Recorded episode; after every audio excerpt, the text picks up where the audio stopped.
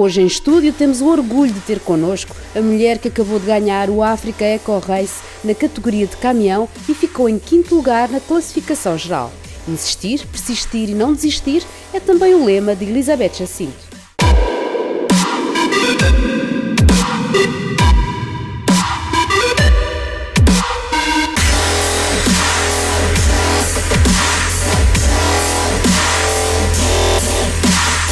Bom dia, Elizabeth. Bom dia, Viva. É uma honra tê-la connosco aqui na Juice Academy. Como é que é ser um piloto profissional e feminino? Não é fácil, acima de tudo porque pratico uma modalidade que é uma modalidade bastante dispendiosa. Os esportes motorizados são reconhecidamente caros, não é? Como se costuma dizer. Uh, Portugal é um país pequeno e, portanto, as fontes de financiamento são escassas. E por essa razão torna-se verdadeiramente difícil a criar as condições necessárias para correr. Eu, ao longo destes anos todos, tive sempre ao meu lado uh, o Laboratório Medinfar, que me patrocinou com várias marcas, e isso permitiu-me, de facto, uh, lutar pelo meu sonho e atingir os meus objetivos, que têm sido excelentes até agora, mas uh, procurar alternativas é uma tarefa difícil. E, portanto, é um, foi um projeto difícil de pôr de pé, mas que consegui realizar. Ser mulher é outra luta que se acrescenta. Portanto, eu acumulei as várias, as várias facetas, porque de facto os desportos motorizados são desportos que são vocacionados ou que têm sido praticados ao longo destes anos todos por homens. Uh, e nós vivemos numa sociedade onde as pessoas estão muito formatadas, vivem muito daquele estereotipo: isto é para homens, isto é para mulheres, e se vê alguém sair daquilo que se espera, as pessoas olham com uma certa desconfiança e não aceitam, porque de certa forma isso põe tudo em causa, não é? Põe, põe as suas raízes em causa. Uh, eu acho que o meu único mérito foi exatamente questionar por que não fazer corridas de moto, por que não fazer corridas de caminhão. Uh, ao fazê-lo, provei que não há nenhuma razão para que uma mulher não possa andar de moto, ou não possa andar de caminhão, ou não possa participar em provas de competição, mas na realidade há um conjunto de, ao longo da minha progressão, ao longo da minha carreira, eu fui sempre sendo confrontada com vários pequenos obstáculos, várias pequenas adversidades, coisas muito subtis, muito suaves, que, como se costuma dizer, não, matam, mas moem, vão chateando, vão-nos levantando problemas, vão-nos impedindo de andar ao ritmo que nós gostaríamos, uh, vão-nos fazendo de vez em quando parar, dar dois passos para trás. Uh, mas apesar de tudo, pronto, a minha atitude foi sempre aquela de, de, lutar pelo meu sonho. Eu queria muito atingir o topo da classificação geral na categoria caminhão, queria muito ser reconhecida como um bom piloto e provar a toda a gente ok, aparece nos jornais não por ser mulher no desporto de homens, mas por ser uma boa desportista e um bom piloto, não é? Ou uma boa piloto. Uh, e foi esse o meu objetivo durante destes anos todos e, portanto, fui ignorando, fui tentando dar a volta e fui tentando gerir com a inteligência as várias situações que foram surgindo. Naturalmente, se tivesse sido homem a praticar este desporto, tinha sido mais fácil, tinha conseguido chegar mais cedo ao topo, não tinha sofrido tantas contrariedades. Mas isso também faz parte da vida, é um ensinamento, portanto estamos cá para. Temos para que ultrapassar as resistências, Exatamente. não é? É isso. Mas isto, a Elizabeth está já há 20 anos, correto? Uh, sim, a minha primeira prova de competição em Portugal foi em 92, uma prova de campeonato nacional. De moto? De moto. E depois, em 97, uh, estreiei-me numa prova em África. E o meu primeiro Dakar foi em janeiro de 98. Portanto, e quando é que uh, deu o salto para o caminhão? O salto para o caminhão resultou do facto de eu chegar a um ponto em que me sentia sentia um certo sentimento de frustração por não conseguir os resultados esportivos que eu gostaria de ter com a moto, não é? Porque, enfim, o facto de eu sou mulher, tenho um corpo de mulher, não é? Não tenho a mesma constituição física dos homens. Na realidade, participava no mesmo tipo de provas, com o mesmo regulamento, com o mesmo tipo de percurso, com o mesmo tipo de moto, e portanto, para mim, as coisas todas eram muito mais difíceis. Mas na realidade, eu tinha que estar ali tac a tac com eles. Portanto, eu nunca consegui. Fiz resultados espetaculares. Passados estes anos todos, as raparigas que estão hoje a correr com motas muito mais pequenas e muito mais leves não conseguiram um nível que eu atingi, mas as pessoas, de uma maneira geral, não reconheceram os meus resultados esportivos, porque não era o primeiro, nem o segundo, nem o terceiro da geral. E por essa razão eu senti alguma frustração por isso, e houve um dia que eu optei por uh, começar a ponderar a, a, possibilidade de abandonar a competição. Um, demorei muito tempo a tomar a decisão, porque tinha muita vontade de continuar. Era, é uma atividade que eu gosto imenso e foi foi difícil aprender e fazer progressos e, portanto, queria continuar, mas ao mesmo tempo não tinha as condições adequadas para continuar a fazer progressos e ter uns resultados melhores. E andei-me imenso tempo até tomar a decisão e no dia em que tomei a decisão senti-me bem, o mundo ficou mais leve, como eu costumo dizer, respirei fundo e pensei com os meus sonhos, espera aí, porquê é que eu não faço de caminhão? Nunca caminhão já fez. tem mais equilíbrio em termos de, não é preciso aquele corpo tão físico. Exatamente, é, é menos exigente em termos físicos, embora em termos psicológicos é um veículo muito exigente. Uh, que é um desafio enorme. Na área psicológica são mais fortes que os Exatamente, homens. calhar por isso eu consegui mais facilmente chegar onde queria chegar, uh, porque de facto o caminhão é um veículo que nos põe à prova constantemente, que nos desafia, portanto é um veículo que não nasce para correr, é um veículo que nasce para andar aí a transportar carga devagarinho para estradas fora e nós queremos transformá-lo num veículo de competição a andar muito depressa, como se ele fosse muito leve e não é o facto. Portanto há uma série de condicionantes da condução que temos que aprender uh, e os problemas pagam-se muito caros, portanto, hum. qualquer erro uh, paga-se muito caro e, portanto, nós temos de ter aquela atitude de perfeição, ou seja, não podemos tomar nenhuma atitude sem ter a certeza que ela vai ter um resultado positivo. Uh, se eu tenho dúvidas que o caminhão sobe ou não sobe uma determinada duna, eu nem sequer tento. Vou à procura de uma onde tenha a certeza que ele sobe. Porque se por acaso ele não subir, o problema vai ser enorme. E, portanto, exige de nós uh, uma perfeição e uma qualidade da decisão uh, que às vezes puxa muito por nós e é muito interessante também. Portanto, pronto, muitas das nossas pessoas que nos estão a ouvir são jovens que gostariam de estar numa situação empresarial melhor, de onde estão em controle. Portanto, a Elizabeth teve que começar tudo do zero com o caminhão. Exatamente. E, e teve que investir tempo minha... e dinheiro para aprender. A minha única base era a experiência que tinha como piloto de moto, que em alguns lados foi favorável. Eu digo sempre que uh, o facto, eu só consigo fazer bem o que faço com o caminhão porque eu tive a escola da moto, não é? A moto é um veículo muito exigente, nós temos, estamos sozinhos, temos que enfrentar todos os problemas, temos que conduzir, navegar, uh, resolver problemas mecânicos se eles surgirem, uh, temos que estar ali preparados para tudo, enfrentar a solidão, enfrentar o cansaço, o não ser mais capaz de. Nós temos que viver essa, essas amarguras todas que a competição nos põe à prova, que nos obriga a viver. e quando se vai para o caminhão, o que é que tem? Tem uma situação em que vou sentada, não passo frio, uh, posso comer quando quer e vou sentada, pronto, isso dá uma folga de energia tão grande uhum. que eu a conduzi, a direcionei para a condução e me permitiu aperfeiçoar bastante em outras áreas e comecei a fazer progresso. É claro que o meu primeiro Dakar foi uma história diabólica, onde tudo correu mal, onde eu me sentia como um piloto de mota, mas estava a andar de caminhão. Então havia ali um conflito muito grande dentro de mim própria, onde eu sofria com os rapazes que via de moto completamente cansados, exaustos, me vinham bater à porta do caminhão. Elizabeth, podes levar a minha moto no teu caminhão? Eu tenho que lhes dizer que não, mas parava. Eles pediam para levar a moto no claro, caminhão claro. e podes fazer isso? Não se pode, mas ah, toda a gente tenta.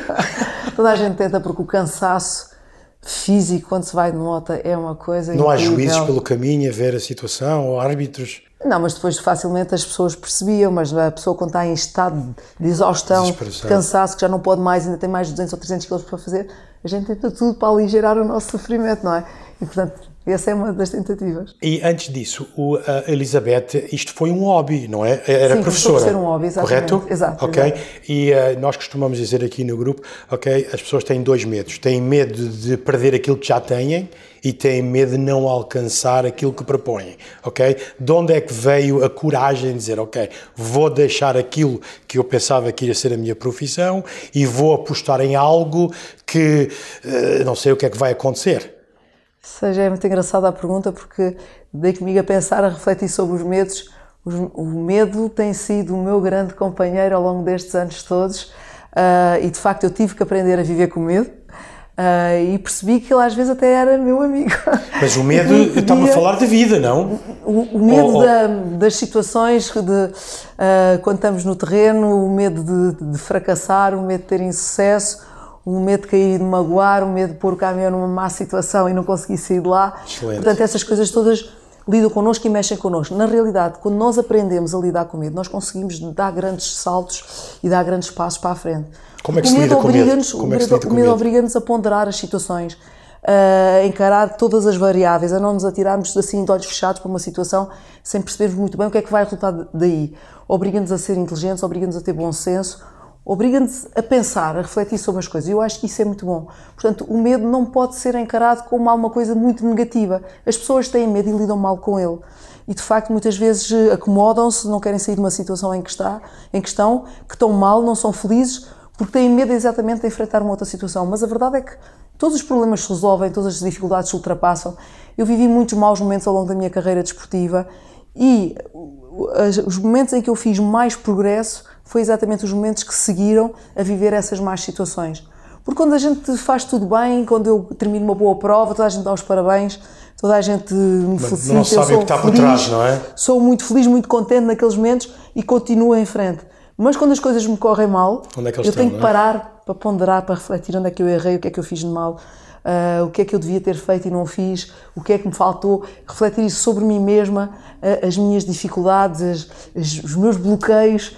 E ao fazer isso, eu descobri coisas fantásticas sobre mim própria e descobri a chave do sucesso numa série de situações e isso foi o que me fez progredir sempre. Ótimo. Portanto, isso para mim, se calhar, eu digo, uh, só consegui assumir às pessoas que tinha muito medo quando andava de moto, depois de ter deixado a moto, mas acima de tudo era aquele medo de ir para as provas ou ir para as etapas e não voltar, ou pior do que isso, que era ficar numa cadeira de rodas o resto da vida. Pois. Eu tinha medo, muito medo disso Uh, mas isso fez com que eu fosse uma condutora muito mais concentrada e muito mais ponderada, não me deixava levar para o entusiasmo uh, e se tinha um, um, sinal de perigo 3 no roadbook eu já abrandava não sei quantos metros mais cedo para garantir que ele que ia passar ao pé dele ou passar por ele devagar, com segurança. Portanto, essas coisas todas são positivas, graças a isso ainda estou aqui hoje. Exato, e vai continuar. Portanto, não há que ter ah, medo, é a conclusão. Não há que ter medo ou não há que deixar-se levar pelo medo, Exatamente, não é? é isso mesmo. Porque a, a, a gente. Então, mas, mas essa decisão de deixar ser professora e tomar essa, essa decisão de não, vou, optar por uma situação nova. As coisas nova, foram todas muito graduais. Tinha e, portanto, um, um, salário fixo, tinha sim, a vida mais ou menos organizada, não é? Eu vou explicar. Quando cheguei a esse ponto, uh, as coisas já estavam a cair maduras, como se costuma dizer. Ou seja, eu comecei por andar de moto como um hobby apenas, comecei a fazer corridas e continuei sempre a trabalhar. E a certa altura uh, fiz o meu primeiro Dakar. O meu grande desafio era terminar aquela prova. Mas já uh, continuava como professora quando fez o primeiro Dakar? Continuei sempre a dar aulas. Uh, e no segunda edição em que participei, voltei a desistir porque o motor da moto partiu. Portanto, eu estava convencida que eu era a super mulher, o único problema era que as motas não prestavam e, portanto, eu é que estava ali pronta para, para, para atingir o meu objetivo e para trabalhar para isso. Mas percebi que, uh, se calhar, como tinha já tentado duas vezes, comecei a ficar com receio, com o tal medo de não conseguir de facto atingir o meu objetivo e, e tomei uma opção que foi dizer assim: bom, vou deixar as aulas, vou pedir uma licença sem vencimento para me dedicar, para me preparar melhor, porque eu tenho que conseguir fazer o Dakar de moto. Então pedi uma licença sem vencimento uh, para fazer o meu terceiro Dakar, as coisas voltaram a correr mal e eu voltei a pedir. Voltaram mal, não correram mal, pronto, que, que correram bem. Eu ganhei a taça das senhoras, cheguei ao final, mas a Dakar naquele ano teve menos 4 dias e as pessoas davam os parabéns e diziam: Parabéns, Elizabeth, foste fantástica, conseguiste terminar o Dakar e, e ganhaste a taça das senhoras mas depois davam-me aquelas palmadinhas das costas horríveis a dizer assim: tiveste sorte que o Dakar este ano teve menos 4 dias. Portanto, eu parti para o meu quarto Dakar uh, também com uma licença sem vencimento uh, e, e, pronto, depois saí hipótese a partir daí de abandonar a competição uh, e eu voltei às aulas, voltei a trabalhar e veio aquela ideia louca do caminhão e eu comecei sem querer a, a, dar os passos na direção do meu objetivo e quando, deu por ela, quando dei por ela tinha as condições todas preparadas para fazer o Dakar de caminhão. Fiz a primeira edição, mais uma vez com uma licença sem vencimento uh, e percebi que conseguia reunir as condições para continuar a correr de caminhão. Uh, aí voltei a pedir mais um ano uh, e a certa altura percebi que não podia pedir mais três anos seguintes de licença de vencimento, tinha que arranjar uma situação que me permitisse fechar essa porta. Uh, não dar aulas e dedicar-me a 100% à competição. Portanto, quando chegou esta fase, eu já tinha ido aos poucos uh, saboreando o que é que era não ter um ordenado fixo uh, e ter que dar a volta por outro lado. Uh, e portanto já não foi assim uma situação chocante, foi mesmo dizer assim: não, é mesmo isto que eu quero, vale a pena correr riscos, Uh, vamos a isso, pronto, de certa forma tenho as costas quentes porque o meu marido uh, tem alguma segurança em termos monetários, portanto dá-me uma certa abertura para eu estar um bocadinho mais à vontade nessa área. E ele sempre o apoiou? Sempre. Portanto, tudo o que nós fizemos, fizemos juntos, desde o princípio. Comprámos a primeira moto juntos, foi uma moto após dois.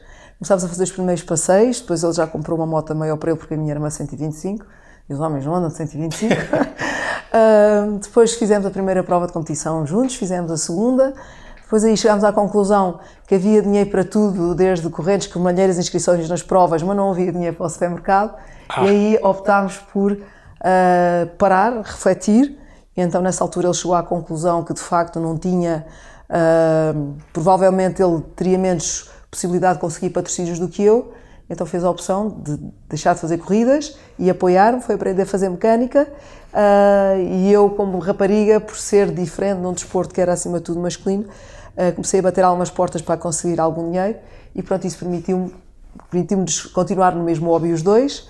Uh, eu fazia as corridas, ele dava-me apoio uh, e treinávamos juntos. E, portanto, e foi assim que as coisas foram seguindo, até ao momento que o dinheiro era pouco, eu comecei a tirar peças da moto dele, ele começou a deixar de ah, é? poder andar de moto e, portanto, as coisas depois começaram a tomar um um bocadinho diferente. Então, e uh, pronto, muitas vezes as empresas e etc., como é que é trabalhar com a família?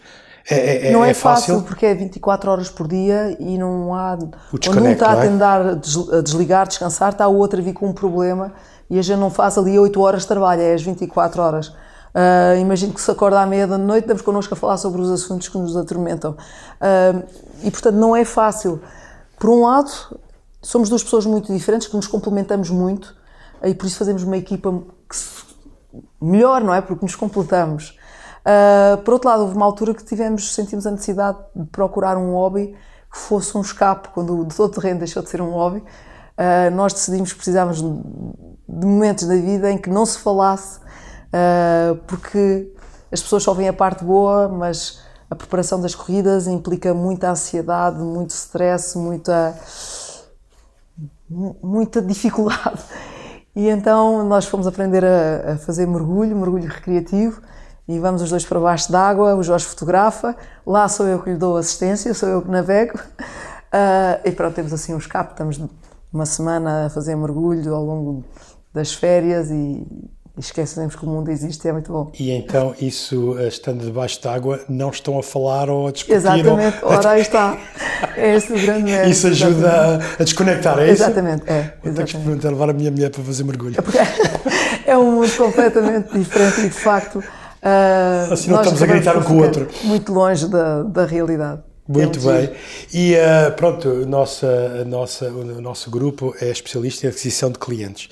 E costumamos dizer, nós somos especialistas em bater às portas e encontrar clientes, não é? Quando falou agora de bater às portas, foi fácil? Com quantas portas teve que bater até conseguir o primeiro não foi patrocínio? Nada fácil. Não foi nada não é? fácil. Não é tocar uma porta e dizem logo sim? Não, não, não. Não? Eu, eu tive anos e anos e anos a contactar empresas, anos. a mandar propostas de patrocínio.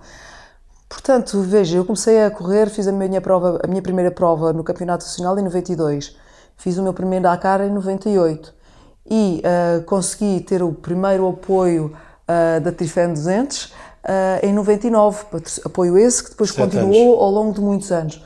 Portanto, durante todo esse tempo, eu andei a bater a todas as portas a tentar arranjar dinheiro para correr.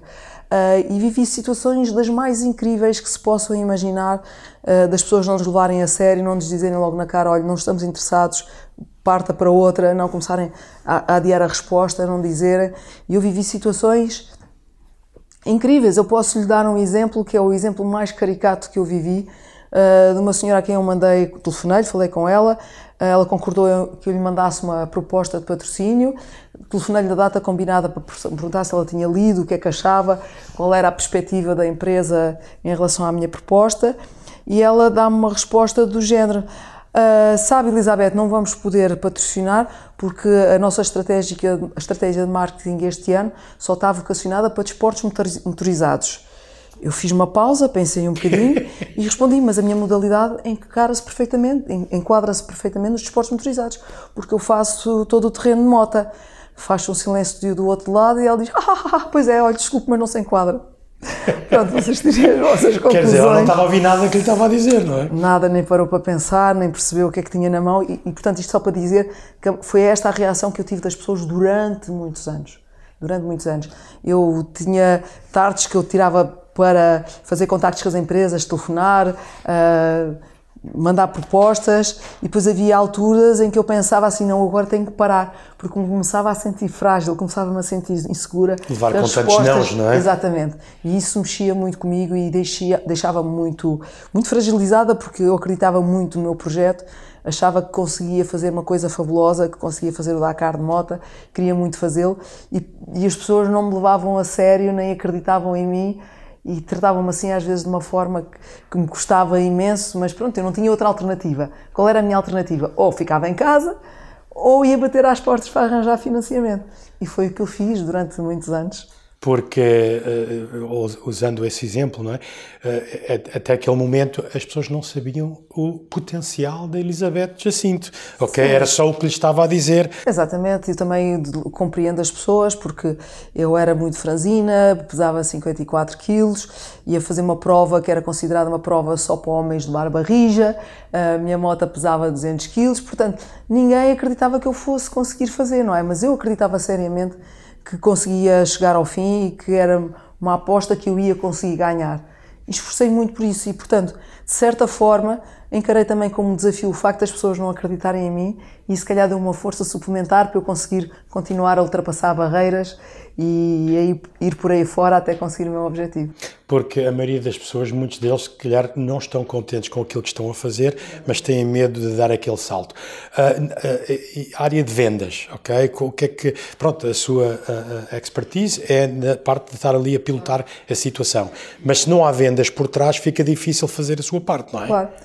Até porque, no fundo, eu acabo por acumular todas as tarefas dentro da equipa, faço um bocadinho tudo. A mecânica não está ao meu cargo, naturalmente, mas passo muitas horas na oficina com o mecânico para lhe dar apoio, para ajudar a resolver uma série de problemas. Uh, e, portanto, depois tenho não só a parte da angariação de patrocínios, que continuei sempre a tentar procurar situações melhores e alternativas e complementos, etc, etc. Uh, mas também depois a outra parte da questão, que é dar o retorno aos patrocinadores e fazer com que eles se sintam recompensados no investimento e, acima de tudo, fazer com que eles encarem o patrocínio como um negócio que é bom para eles e que é bom para mim. Correto. E essa é uma das grandes dificuldades, porque em Portugal nós não temos uma mentalidade que valorize o desporto e as empresas não encaram o desporto como um investimento que lhes pode trazer grandes contrapartidas. Uh, de uma maneira geral, é dinheiro a fundo perdido, o que não é o caso. Portanto, se calhar uma história como a minha é mais marcante para as pessoas e se calhar faz com que um produto se venda mais do que um anúncio de televisão que se calhar custa o mesmo ou mais do que o meu patrocínio eh, e que as pessoas no meio de tantos rapidamente esquecem eh, e que não lhes vai trazer eh, aquele volume de vendas ou aumentar o volume de vendas como eles gostariam. Portanto, eu acabo por ter todo esse tipo de trabalhos, mas confesso que a parte de, de, bater às portas, procurar patrocínios, se calhar é de todas aquelas que, que é mais difícil para mim fazer. Eu acho que é para todos, eu acho que é para todos, não é? Mas é aquela que nos, depois de ter sucesso, nos autoriza a fazer aquilo que, claro, que nós, nós fomos gostamos de fazer. Eu digo, eu é? gosto imenso de correr, uh, é o meu desafio, é o meu sonho e pago o preço que tiver que pagar para conseguir condições para, para correr e, portanto, Uau. isso tudo faz parte do trabalho que eu tenho que fazer por trás para ir para as corridas e ter aquele, aqueles dias de gozo, satisfação de andar lá a competir com os outros com as outras equipas uh, e vir para casa com o peito cheio dizendo ok, eu com uma estrutura mais pequena, com um orçamento mais pequeno, com um caminhão que não é um caminhão de competição à séria, consegui fazer resultados tão bons ou melhores que outros que tinham orçamentos mais altos e melhores caminhões e equipas maiores e portanto isso é uma coisa que me dá uma satisfação muito grande. Acima de tudo o desporto tem sido uma luta comigo própria onde eu tenho conseguido sempre sair vencedora e sempre me dado muita satisfação. Acho, acho engraçada essa frase que acabou de dizer. Pago o preço que for necessário para conseguir uh, uh, fazer aquilo que eu tenho paixão por fazer. E há muitas pessoas que gostariam de perseguir a sua paixão e os seus sonhos, mas não estão dispostas a pagar o preço. E, uh, e por isso é que eu gosto de fazer estas entrevistas, porque as pessoas acham que, olha, aquela pessoa está ali no pódio, ganhou medalha de ouro, ou tem aquela empresa de sucesso, mas não sabem o preço que tiveram que pagar por trás para lá chegar. E se estiverem dispostos a pagar esse preço, claro. também estão dispostos depois claro. a receber a medalha, não é? Eu costumo dizer que nós temos sempre que trabalhar muito. Uh, quando nós temos o nosso sonho, quando nós acreditamos nele, quando nós estabelecemos o nosso objetivo muito bem definido, uh, às vezes a vida parece, parece que há milagres, parece que as coisas se proporcionam.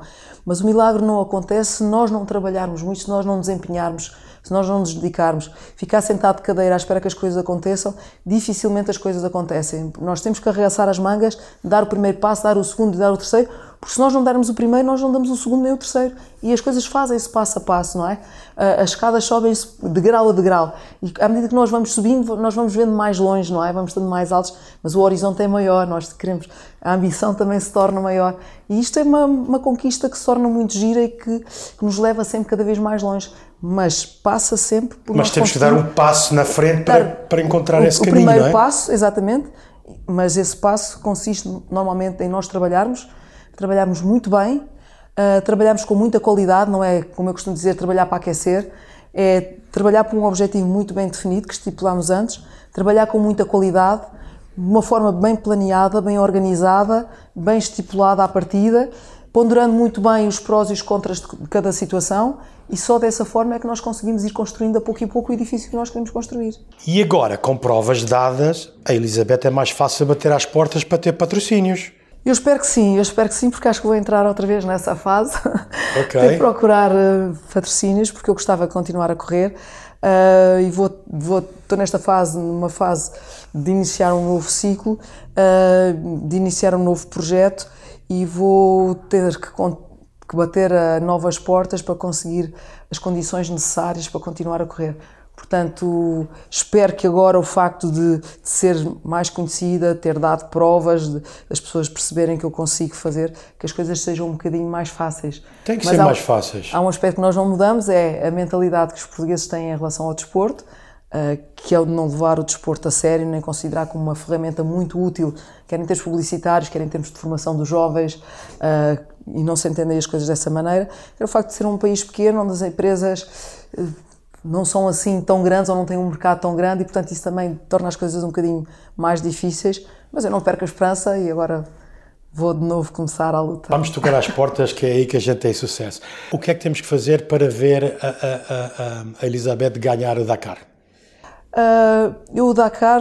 Só por Pronto. curiosidade, um preço suposto de quem ganha o, um caminhão que tenha no Dakar, que, preço, que, que orçamento é que tem, por exemplo, a última pessoa que ganhou a última edição? eu não tenho bem a noção de quanto é que se gasta para fazer um, um Dakar, mas gasta-se bastante mais do que fazer um Africa Race.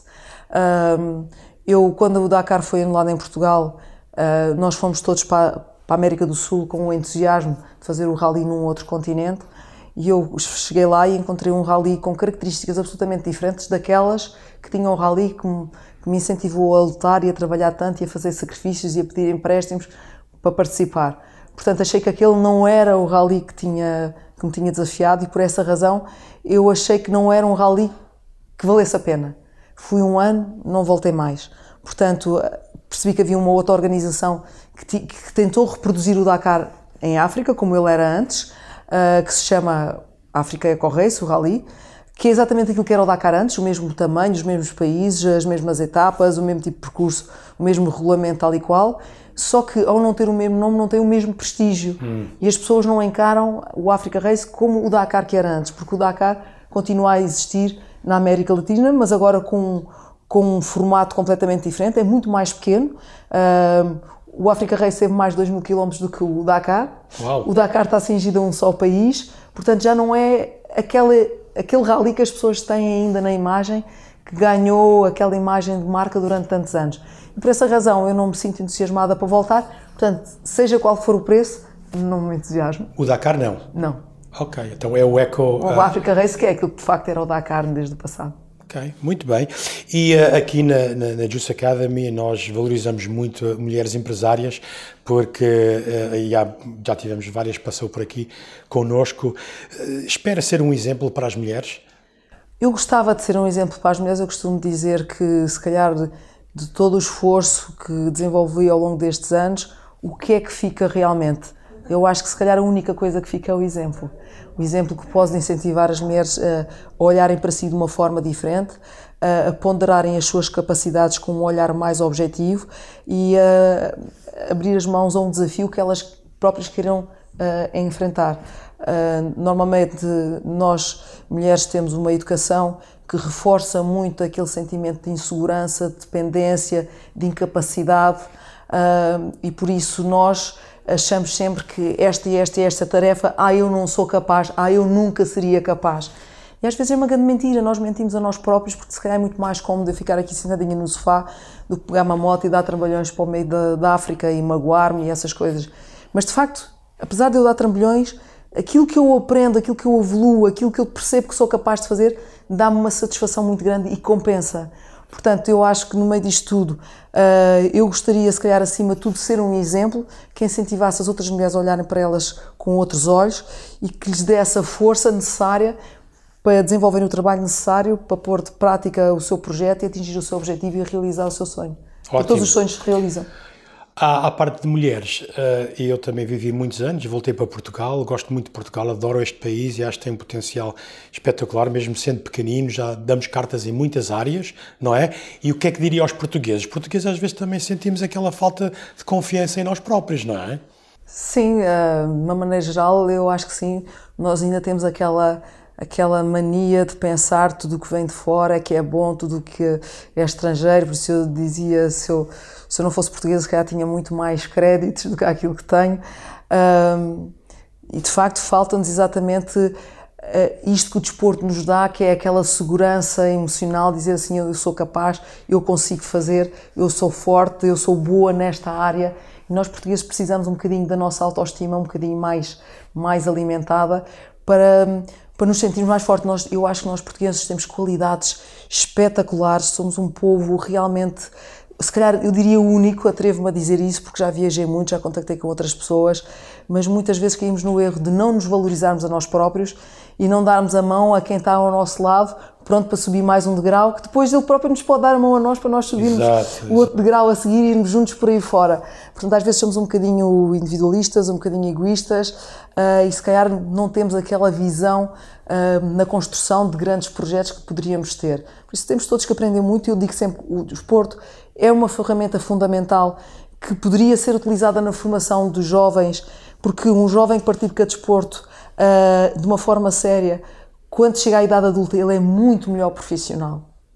E se for por aí perguntar a todas as pessoas que são bons profissionais, há uma coincidência, as pessoas praticaram desporto quando foram jovens, e eu acho que Portugal tem que parar para pensar um bocadinho no assunto e criar condições para a prática do desporto de uma forma mais séria. É isso que nos falta. Sem dúvida, eu acho que o desporto é um exemplo para tudo. Nós aqui na empresa costumamos dizer que isto é um desporto, somos uma equipa, não podemos abandonar, temos claro. que ter um sistema, um produto, temos que ter uma, uns objetivos, temos que ter metas e, e é engraçado porque Eu, a gente senta aqui na empresa, às vezes fazemos aí um joguinho de futebol com, com o pessoal e eles estão ali a perder 2-0, vamos embora, vamos embora, vamos ganhar isto, etc. Não é? E às vezes, depois, na própria empresa, na própria situação, quando há alguma resistência ou algum obstáculo, ah, eu não sei fazer isso, ou isso não é para mim, ou, ou nunca me ensinaram a fazer isso. Mas no desporto não temos essa atitude, não, não é? Na realidade, os princípios que se aprendem no desporto depois aplicam-se à nossa vida, ao nosso dia a dia. Uh, eu, quando terminei o Dakar de moto, foi o último ano foi extremamente difícil, eu fui em condições muito más.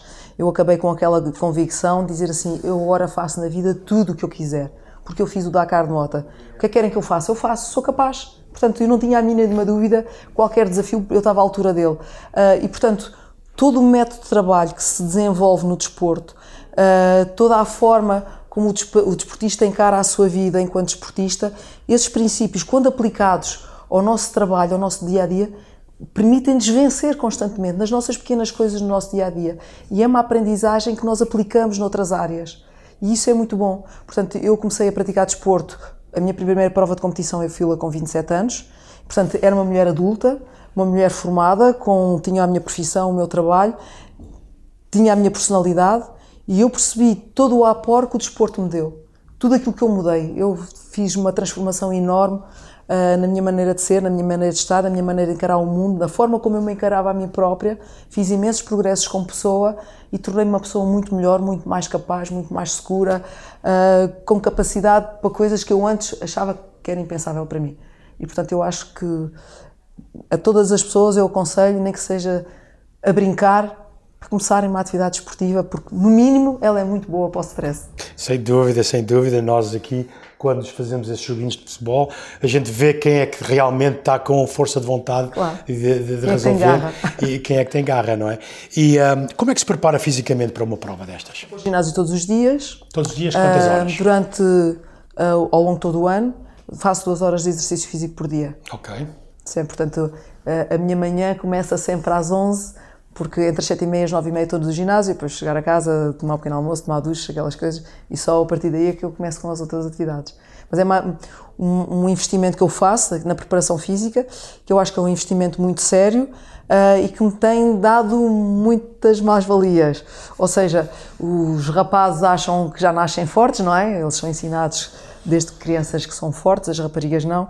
Então eu investi na minha preparação física, vou para as corridas muito mais forte um, e portanto, para mim, o cansaço chega mais tarde e lido melhor com o cansaço, e com isso tudo, um, muitas vezes, quando há uma equipa que por qualquer razão entende-me numa a deixar ultrapassar, e eu não consigo e ando vou ali atrás dele durante horas a fio, quilómetros a fio, quando se começa a chegar ao final da, da, etapa, eles começam a ficar cansados, aí é mais fácil para mim. Aí é que aparece a Elizabeth a passar pela esquerda.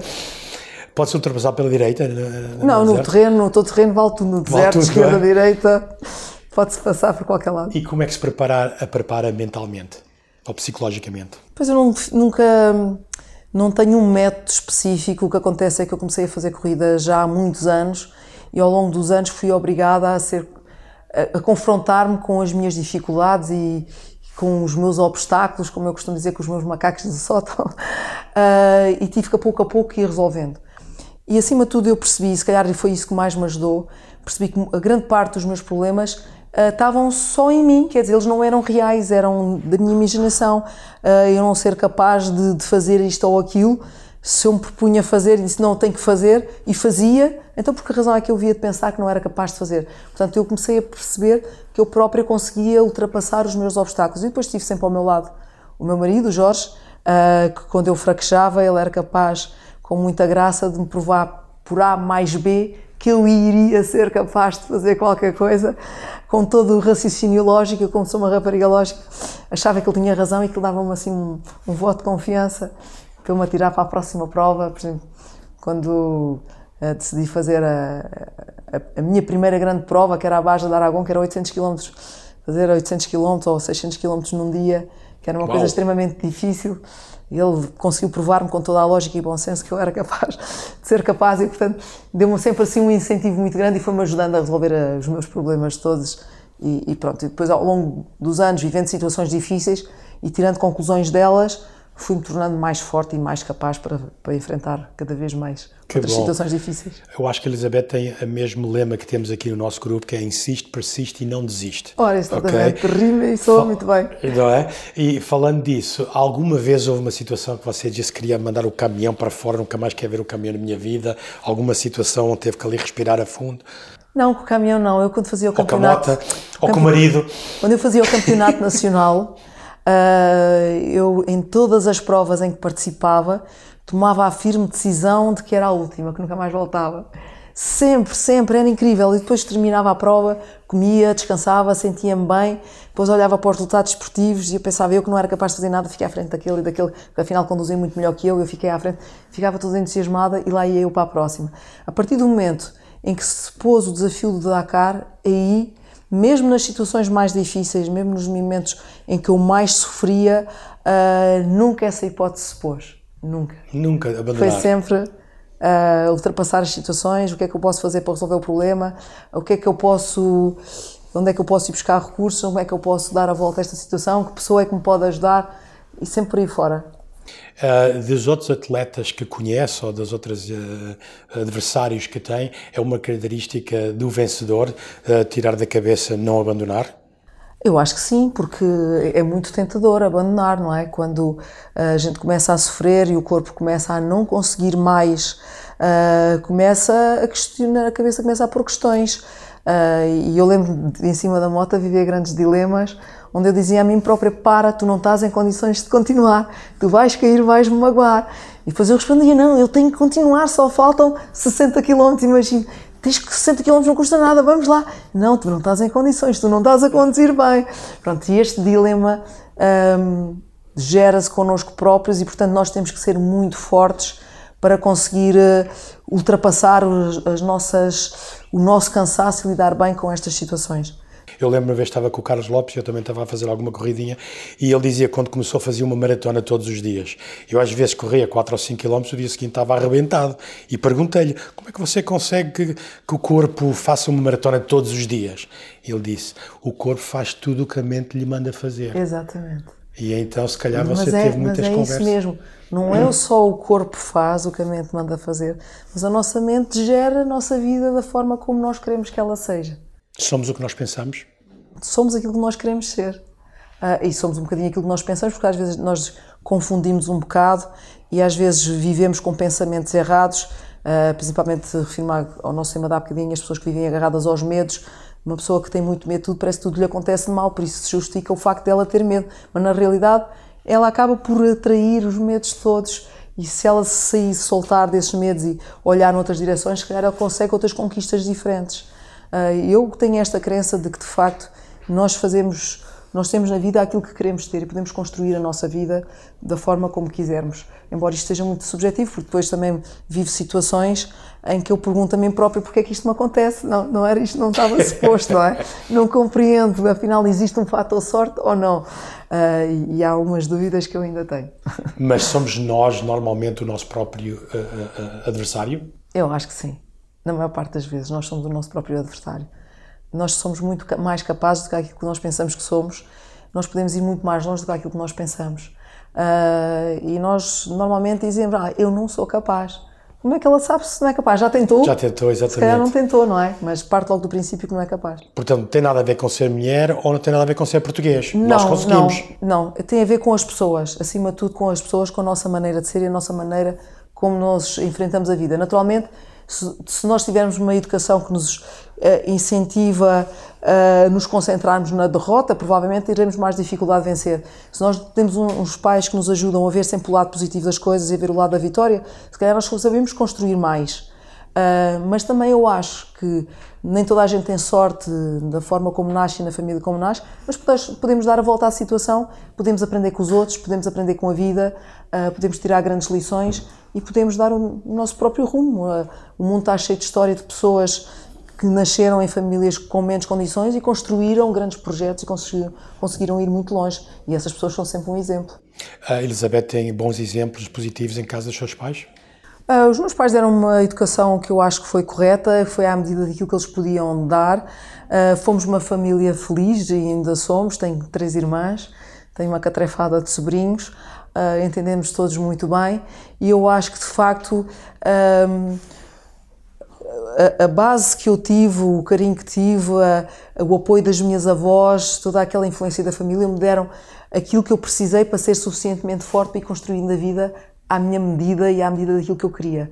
Portanto, acima de tudo. Uh, eu... Algum conselho que, assim, da sua avó, da sua mãe ou do seu pai que diga: Uau, ali quando eu estava lá de 4 horas andando na moto ou no caminhão, lembra-se dessa situação? Eu lembro, acima de tudo, da, da grande capacidade de trabalho da minha avó, da minha avó materna, do quanto ela se empenhava para fazer, para construir, uh, e foi sempre um exemplo de, de mulher ativa sempre muito forte a construir a, as suas coisas e esse ficou um exemplo dela, não é? No fundo, eu, quando era criança, a minha mãe, como tinha quatro filhas, de vez em quando mandava duas para a casa da avó para ficar um bocadinho aliviada. E eu, aqueles anos, aqueles anos não, aqueles, aqueles meses, pronto, aquele tempo que eu passei uh, com a minha avó, que tinha uma liberdade enorme para brincar à minha maneira, para gerir a, as minhas coisas deram uma aprendizagem fabulosa que depois eu apliquei no meu no futuro, à medida quando me tornei adulta e quando comecei a ter desporto Esse como uma atividade dela, importante é? para mim. Excelente, também tenho o mesmo recordo das minhas duas avós. Um, como se faz para não se perder? É o GPS hoje em dia, não, ninguém O GPS não ajuda absolutamente nada. O GPS nada? está bloqueado, não. O GPS começou por ser uma grande ajuda, não é? Uh, e então começou-se a perceber que os pilotos começavam a andar, as equipas começavam a andar muito depressa mas não se pode usar acidentes, GPS? Os acidentes eram muito graves e então arranjou-se uma fórmula que foi: todos nós levamos GPS, mas o GPS está bloqueado. É programado com o nosso percurso e ele serve acima de tudo para espiar aquilo que nós fazemos. Uh, se nós cumprimos o percurso ou se excedemos a velocidade em determinadas circunstâncias. Por exemplo, eu de caminhão não posso andar a mais de 150 km por hora, nas aldeias tenho que pagar. Não pode dar mais de 150? Não, é o máximo que eu posso andar de caminhão. Mas o caminhão pode dar mais do que isso? Se não tivesse limitado, poderia. Ah, é? É. Um, nas aldeias só posso passar a 30 ou a 50 km por hora e, portanto, se eu ceder, o GPS registra e vai contar tudo à organização que eu me portei mal e a organização está pronta para me dar uma penalização em tempo que me vai impedir de fazer uma boa classificação. Mas o GPS está lá. Como é que funciona? Eu tenho determinados pontos do percurso por onde eu tenho que passar rigorosamente e tenho que ir sozinha com a ajuda do roadbook que a organização nos dá. O navegador vai-me dando as notas para onde é que eu tenho que passar e eu depois tenho que me aproximar daquele ponto rigoroso onde tenho que passar, tenho que me aproximar pelo menos 3 km. Quando eu me aproximo de 3 km, o GPS acorda, aparece a setinha e ele leva-me exatamente àquele ponto onde eu tenho que passar a menos de 90 metros. Então ele registra que eu passei naquele ponto, faço mais 3 km, o GPS desaparece, fecha e eu tenho que ir sozinho outra vez com o meu navegador o mapa. à procura do caminho. É um roadbook, é um caderninho de notas que é baseado no quilómetro zero, portanto, quando nós partimos, fomos o conta quilómetros a zero, uh, e depois a primeira nota será uh, 200 metros, cruzamento de pistas, segues em frente, por exemplo. Depois 500 metros, tens uma vala perigosa, uh, contorna para a direita. Pronto, e, e, em cada ponto, em cada nota do roadbook, a gente vai situando e tendo a certeza Até que está no caminho certo. Às vezes acontece nós temos dúvidas no caminho, então aí temos que dar voltas e voltas à procura.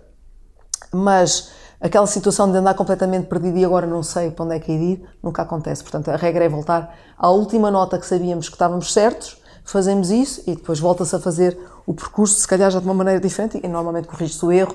Há uma pista que não se viu, ou falhámos a contagem dos quilómetros, ou, ou há um erro no roadbook e consegue-se descobrir qual é o erro. Às vezes demora-se um bocadinho de tempo consoante o grau de dificuldade da, da situação, mas vai-se fazendo. Que excelente exemplo para os empresários. Há que as coisas não estão a dar certo, voltamos ao ponto que estava a dar certo e, e continuar a partir daí. Pensa-se, é? organiza-se, olha-se com outros olhos, não é? Para não se fazer exatamente o mesmo erro mais uma vez Uh, e normalmente depois à segunda tentativa ou terceira, na pior das hipóteses, consegue-se encontrar o caminho certo. Nós usamos muito o exemplo do GPS aqui, por exemplo, quando a gente muitas vezes não sabemos o nosso destino, mas sabemos uma morada, então colocamos no GPS, é como o empresário tem um sonho, tem um objetivo, claro. colocamos a morada, depois não sabemos como lá chegar, mas o GPS vai dizendo. Exatamente. E quando a gente erra, diz recalculando a rota, não ficamos chateados e voltamos outra vez pelo Exatamente. caminho certo, não é? é e não perder a atitude. É Quer competir até quando? Elizabeth? Uh, não sei, portanto, até agora eu tenho corrido atrás da realização de um sonho que era chegar ao topo da classificação geral da categoria caminhão. Uh, consegui fazê-lo. Agora gostaria de gozar o facto de ter conseguido uh, poder ir para as provas com, um, com, o estatuto de bom piloto e lutar para os lugares da frente. Gostaria de, de fazer algum, algumas corridas ainda nessas condições não sei se vou conseguir fazer, mas vou tentar uh, fazer de certa forma. Eu realizei o meu sonho, atingi a minha meta, não é? Mas uh, é um bocadinho frustrante parar quando se percebe que se conseguiu, não é? Até agora construiu-se, construiu-se, construiu-se. Quando temos a casa construída, não se pode usufruir da casa que se construiu. É um bocadinho decepcionante, não é? Não, não Por é. Isso... Insiste, persiste e não desiste. Vamos lá chegar. É Vamos lá chegar. Uh, tem ídolos? Não tenho muitos, ou seja, durante estes anos em que participei, a Jutta Kleinschmidt, que foi a primeira mulher a conseguir ganhar uma categoria à geral numa grande maratona, ela foi a primeira, eu fui a segunda, ela foi a minha fonte de inspiração, porque o facto de ela conseguir foi aquele exemplo que não havia até à altura de que de facto as mulheres podiam conseguir. Ela conseguiu, ok, é alemã, tem, tem muitos meios, tem muitas condições, mas é mulher e conseguiu. Será que eu posso conseguir também? E foi ela a minha grande inspiradora ao longo destes anos e é uma das razões que nós estamos aqui a fazer este projeto com a Juice Academy, para que outras pessoas que estejam a ouvir isto, que sejam um exemplo Elizabeth para eles, e se a Elizabeth conseguiu, porque é que eu não devo conseguir claro, também? Eu acho que necessitamos mais exemplos aqui em Portugal, porque nós temos grandes, grandes empresários e grandes esportistas que eu acredito que até muitos deles têm muito maiores desafios do que se calhar se estivessem a viver noutro país, como a claro. Espanha, ou a França, ou, ou, os Estados Unidos, um que apostam muito é. nas pessoas que têm potencial não é? Exato. Tem rotinas diárias? Uh, Uh, Já falou do ginásio, vai sim, todos os dias? Sim, tenho. Há coisas que, que faço sempre e as pessoas normalmente queixam-se muito uh, contra a rotina e eu sou daquelas que de vez em quando ah, quero voltar para casa para a minha rotina, porque sabe bem, de vez em quando a nossa rotina acaba por ser um bocadinho as nossas raízes, mas esta questão de uh, sair de manhã para o ginásio, tomar o meu pequeno almoço que é feito por mim, com as coisas que eu gosto, de fazer a minha comida uh, e, e, comer as coisas que eu gosto de comer uh, na minha casa, pronto, acaba por nos saber bastante bem. É bom viajar, é bom fazer coisas diferentes, mas de vez em quando há aquela necessidade de voltar à nossa base para nos sentirmos bem, para nos sentirmos seguros e ganhar coragem para a próxima. O que é que gosta de fazer nos tempos livres? Porque agora o seu hobby é a sua profissão. Sim, mas gosto imenso de mergulhar, não é? Okay. que nós tínhamos falado. Tenho um outro hobby que é o Desculpe, hobby da caminhada. qual é o melhor lugar em, em Portugal para mergulhar? Em Portugal não, se, não há bons lugares para se mergulhar, talvez o melhor seja de facto as berlengas, que é onde a água é um bocadinho mais clara. Mas, de uma maneira geral, a água tem pouca visibilidade, a água é escura e é muito fria. Uh, por isso, não é dos melhores sítios Os para Açores, se mergulhar. Os Açores, exatamente. E a Madeira também. Okay. Estava a pensar só no continente. Mas são dois bons sítios. Eu aprendi a mergulhar exatamente na Ilha Terceira. Foi lá que eu fiz o meu curso de mergulho e ganhei toda a experiência. Mas estava a falar nas caminhadas, que é uma coisa que eu gosto imenso de fazer, que é ótimo para o stress. A gente começa a andar e anda durante 4, 5, 6 horas, o que for. 4 horas a andar? Fui desde, por exemplo, de Porto Covo ao Cabo de São Vicente Uh, foram 180 km a pé Uau. e descobri paisagens fabulosas que o nosso país tem, onde não se vai nem de bicicleta. E foi uma experiência muito gira, mas filo em 8 dias, naturalmente. Uh, e gosto imenso de ler e de aprender. Ok. Uh, coisa que eu faço pouco porque o tempo não sobra. Mas nas férias, ao longo do ano, vou comprando livrinhos para levar nas férias, para tentar aprender sempre mais qualquer coisa nova. Os meus temas favoritos são sempre os temas da psicologia. Excelente, nós mais. gostamos muito de recomendar livros aqui. Que livro costuma oferecer aos seus amigos ou um livro que lhe diz muito que leu nos um, últimos tempos? Se calhar, se me falam em livros, se calhar posso falar do livro que nós publicámos muito recentemente, agora em janeiro, quando acabei o Dakar, que é um livro de fotografias, é o livro do fotógrafo Jorge Cunha, que é um fotógrafo que acompanha as nossas corridas desde sempre. Uh, as fotografias são muito importantes para nós porque é a forma que nós temos, por um lado, para mim, perceber os sítios por onde passo, porque não tenho tempo de olhar para a paisagem, usufruir daquelas paisagens magníficas, eh, de perceber por onde, os sítios por onde ando, mas também é uma ferramenta muito útil na comunicação dos nossos feitos com a imprensa, com as pessoas em geral. Portanto, ao longo destes anos nós temos tido recolhido fotografias magníficas, nem todas elas são aquela fotografia publicitária que divulga o nosso patrocinador. Portanto, há outras onde o caminhão é muito pequenino, que mal se vê, mas que a paisagem é fabulosa. E nós decidimos compilar essas fotografias num livro. as fotografias que representavam os nossos últimos cinco anos de corridas. E eu escrevi alguns textos para servir de enquadramento para esse livro. Esse livro chama-se Sem Imagens, Algumas Histórias. Na realidade, não são muitas histórias, são uh, descrições de enquadramento às fotos para as pessoas perceberem as fotografias. E é um livro que nós pusemos à venda. Foi um livro que foi oferecido pelo nosso patrocinador, mas que nós pusemos à venda para ele estar acessível a quem quisesse uh, e cujas receitas revertem a favor da Associação Humanidades, que é uma associação que uh, apoia jovens mães em situação de risco. Uh, que lhes ajuda a aprender a tomar conta dos filhos, a aprender a ter uma profissão ou a permitir-lhes continuar a estudar e a, e, e a ter esperança na vida a partir daí, Uh, apesar da, da, gravidez. Eles fazem um trabalho muito meritório, são uma associação que é muito pouco conhecida e, portanto, foi uma forma uh, de eu apoiar alguém também com o meu projeto. E, portanto, o livro está à venda, não são grandes quantidades de, que estão à venda, mas as pessoas que gostam do meu projeto, que gostam da minha história, uh, que se quiserem ter acesso ao livro e às fotografias, ao mesmo tempo estão a apoiar a Associação Humanidades e é, como se costuma dizer, o gesto dois em um. Nós aqui adoramos apoiar. Se depois nos faz chegar 20 livros, seria ótimo para a gente depois oferecer às pessoas que estão a ouvir. Tá bom? Obrigada. Uh, então, mas que livro pessoalmente que leu, que lhe disse alguma coisa, que lhe ajudou psicologicamente ou, ou uh, uh, conseguir continuar a perseguir os seus objetivos? Tenho lido muitos livros, mas lembro-me muitos livros nesta área da psicologia e lembro-me que um dos meus grandes problemas quando comecei a andar de caminhão foi exatamente o trabalhar com outras pessoas de perto okay. em, situação, em situações de, de risco. Porque na moto ia sozinha. Na moto ia sozinha, exatamente, e só via o mecânico ao final do dia a dizer-lhe os problemas que tinha na moto e depois ia descansar.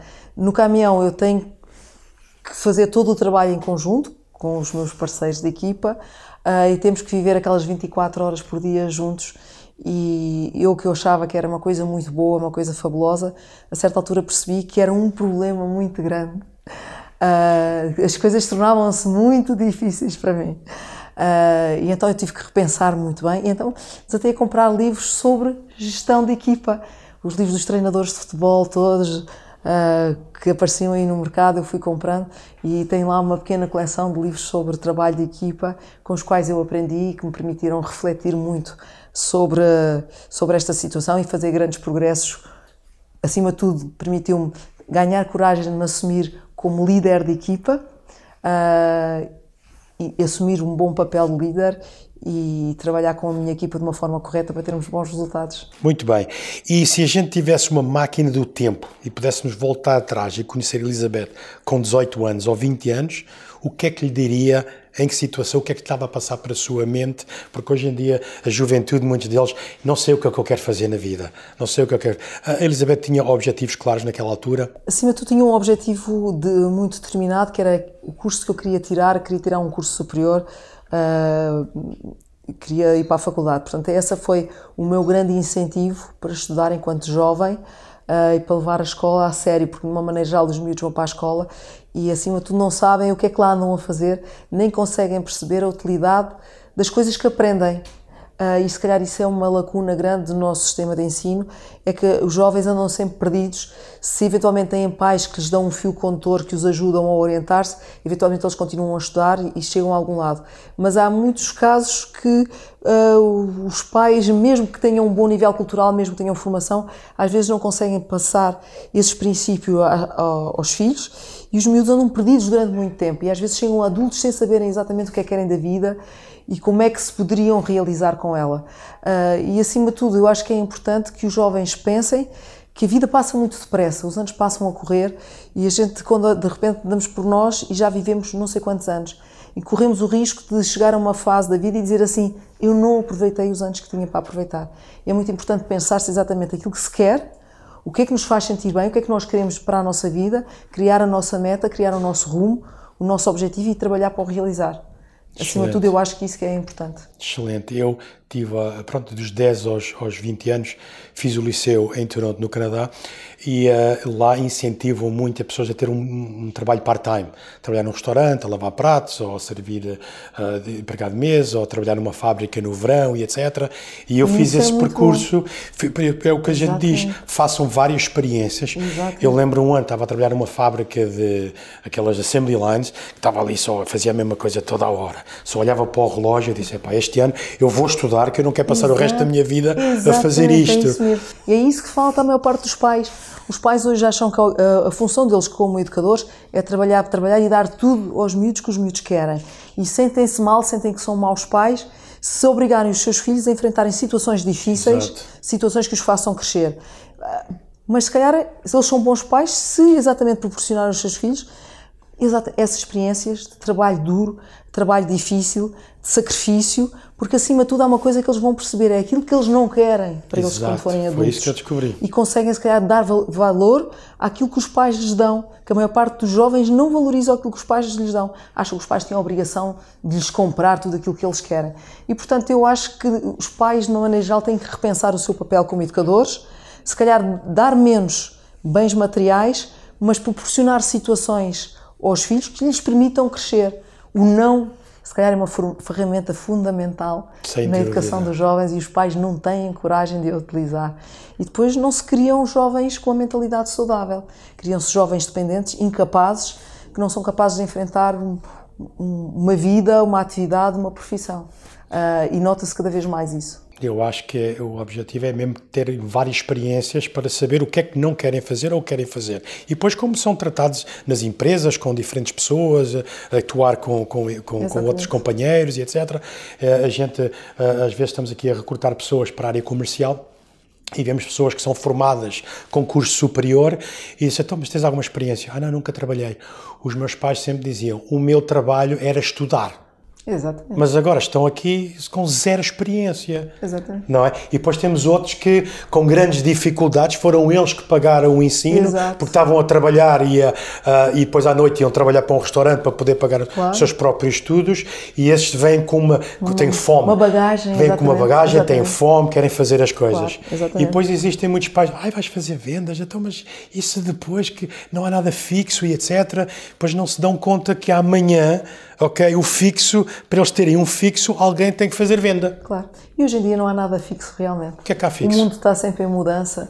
Sem Ah, dúvida. E, e o que é hoje não era o que era ontem e estamos sempre para mudar. Portanto, temos de estar sempre prontos para agarrar a mudança e a diferença do dia da manhã. Que vai ser Agarrar a mudança sem medos, não é? É isso mesmo. E a Elizabeth com 80 anos, o que é que gostaria, como é que gostaria de ver a Elizabeth com 80 Olha, gostaria de ser uma mulher fisicamente em boas condições, Ótimo. dinâmica, capaz de continuar a criar projetos, saudável, ah, não sendo capaz de correr, pelo menos a andar depressa, Ah, e portanto não aceitando a idade como ah, o dizer acabou. Idade não é sinónimo de fim. Ah, nós podemos fazer coisas fabulosas sempre ao longo da nossa vida, desde que a gente vá fazendo as opções certas e adequando aquilo que queremos fazer às nossas capacidades no momento, não é? Naturalmente, uma criança não faz o mesmo com um adulto e não faz o mesmo com um idoso, não é?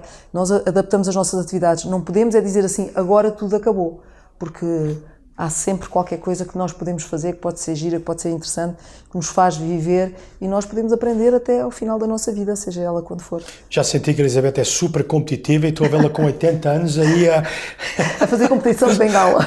de bengala ou de drones. Ou... Exatamente, nunca se sabe. Se tivesse que escrever um cartaz ou uma palavra com uma frase e espalhá-la pelo mundo inteiro, o que é que diria e onde o colocaria? Hum, se tivesse que um cartaz para ir pelo mundo inteiro, isso agora é difícil porque hoje em dia a forma de chegar ao mundo inteiro é sempre a- a net, não é? Na net, não é? É a única forma que a gente tem de toda a gente ver rapidamente, independentemente da distância. Hum, o que é que eu diria? Se calhar, eventualmente, diria realiza os teus sonhos, trabalha para realizar o teu sonho.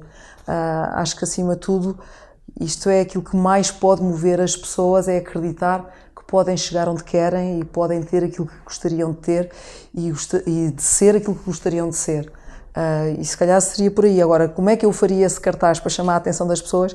Isso é que me iria obrigar a pensar aqui um bocadinho, porque nem tudo o que está na net é visível, não é? Ah, e portanto teria que arranjar uma forma de que ele chegasse realmente às pessoas. Não ter medo. Exatamente. Não ter medo. Ahm, olha, muito obrigado por ter aqui Obrigado, hoje. eu. Acho que falamos de muitas outras coisas, não só de, Foi um prazer do desporto. Muito obrigado. Onde é que eh, os, ah, ah, as pessoas que nos estão a ouvir podem contactar e, ah, com a Elizabeth?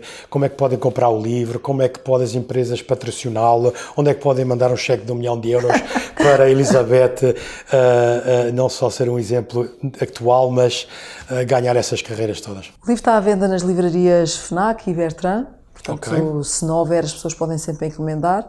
Ahm, eu tenho um site onde tenho o meu mail direto, aquele que eu uso diretamente. As pessoas todas que me querem contactar normalmente vão ao site e, e mandam uma mensagem. ah, e normalmente tenho Qual é recebido mensagens. elisabethjacinto.com. Tenho recebido mensagens de muita simpatia, que é, que é sempre agradável.